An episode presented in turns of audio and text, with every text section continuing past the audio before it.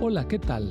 Soy el pastor Misael Castañeda y te invito a escuchar la devoción matinal Pablo, reavivado por una pasión, una serie de reflexiones basadas en el libro de los Hechos y las cartas Paulinas para nuestra vida hoy, escritas por el pastor Bruno Razo.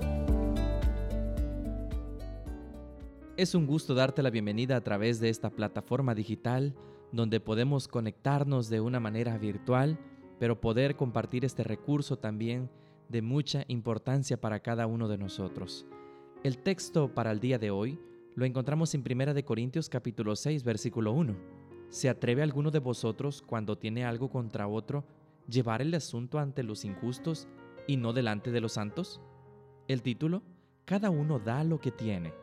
En 1 de Corintios 6, Pablo trata otro problema grave en la iglesia, hermanos que procesan mutuamente ante jueces paganos, en vez de resolver sus diferencias entre sí.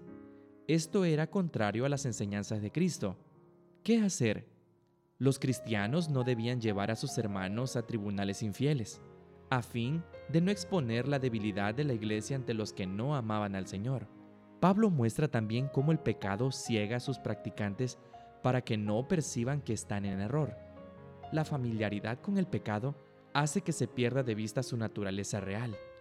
Estos pecadores terminan creyendo que pueden vivir transgrediendo la ley de Dios y al mismo tiempo esperar confiadamente la salvación. Dios deja en claro que no hay acuerdo en el pecado y la justicia, y que cualquiera que se apega al pecado tendrá su recompensa. Aún en estas circunstancias, hay esperanza para todo tipo de pecado y de pecador. El cristiano tiene libertad para participar de todo lo que forma parte del estilo de vida, enseñado por Dios como el más beneficioso para la humanidad. Es libre para hacer lo que desea, pero hay una condición que debe observarse. No debe hacer algo que cause escándalo a su prójimo. Jesús lo resume. Amar a Dios y al prójimo son los principios que gobiernan la vida del verdadero cristiano. Tenemos plena libertad para hacer lo que deseemos, siempre y cuando no entremos en conflicto con esos dos principios. La única manera segura de practicar la voluntad de Dios es huyendo de toda impureza, de todo pecado. De esta manera, agradamos a Dios y preservamos la santidad de nuestro cuerpo. Pablo sentía que la iglesia estaba perdiendo equilibrio interno y fuerza externa para cumplir la misión, como ocurre con un individuo, que tiene que tener equilibrio interno a través de la comunión con Dios y presencia externa de fidelidad y de misión. De igual manera, ocurre con la iglesia. Equilibrio interno y fuerza externa para cumplir la misión. En cierto lugar, cierta persona dejaba caer basura por sobre la pared que dividía su casa de su vecino. Este, de manera amable, devolvía la cortesía con una caja de verduras cultivadas por él mismo, con un cartel que decía, cada uno da lo que tiene.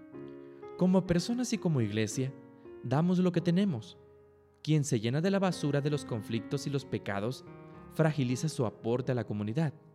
Quien se llena de Cristo y de su palabra, gana fuerzas para cumplir la misión. Recuerda en este día dar cosas buenas en favor de tu prójimo. Dios te lo recompensará. Esta fue la reflexión del día de hoy. Que Dios te bendiga.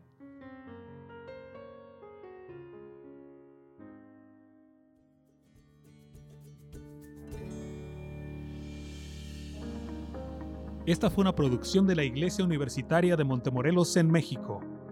Te saluda el pastor Francisco Soto. Hasta la próxima.